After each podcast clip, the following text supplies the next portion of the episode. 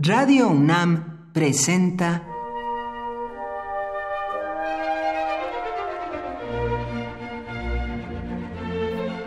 Cuaderno de los Espíritus y de las Pinturas por Otto Cázares.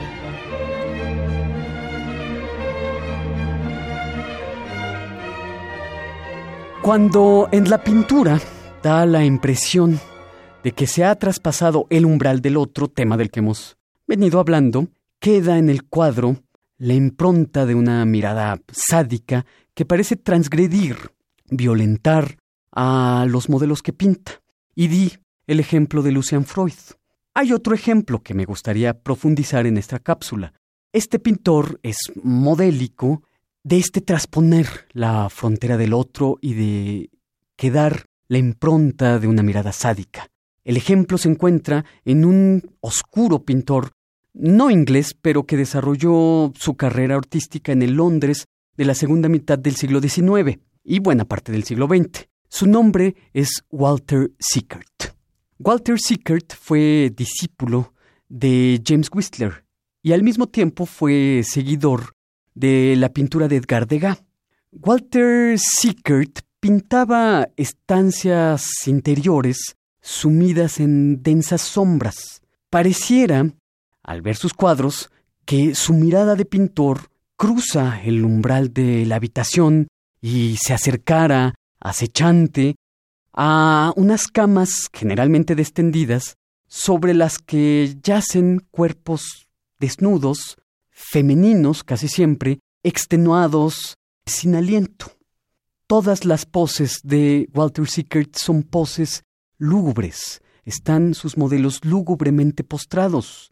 En el año 1908 aproximadamente pintó un cuadro que lleva por título El asesinato de Camden Town. Por esta circunstancia, entre otras, se le ha adjudicado a Walter Sickert en ciertas novelas policíacas la hipótesis que puede resultar un poco risible por su sinsentido y desmesura, pero también espeluznante por su posibilidad. Walter Sickert se piensa es el portador de la identidad nada más y nada menos que de Jack el Destripador. Imagínenlo ustedes.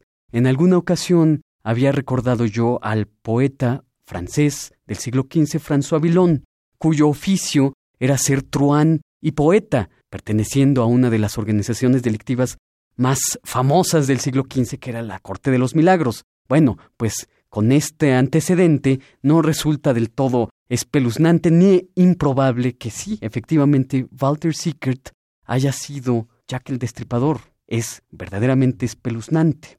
Esta es una de las consecuencias completamente estrambóticas de haber dado la impresión de traspasar el umbral del otro, una expresión que tomamos de Pascal Bruckner y de su último libro, La paradoja del amor, para definir la situación de esos eternos extraños que son los amantes y que detonó todas nuestras reflexiones literarias y pictóricas. Por hoy, Otto Cázares cierra el cuaderno de los espíritus y de las pinturas.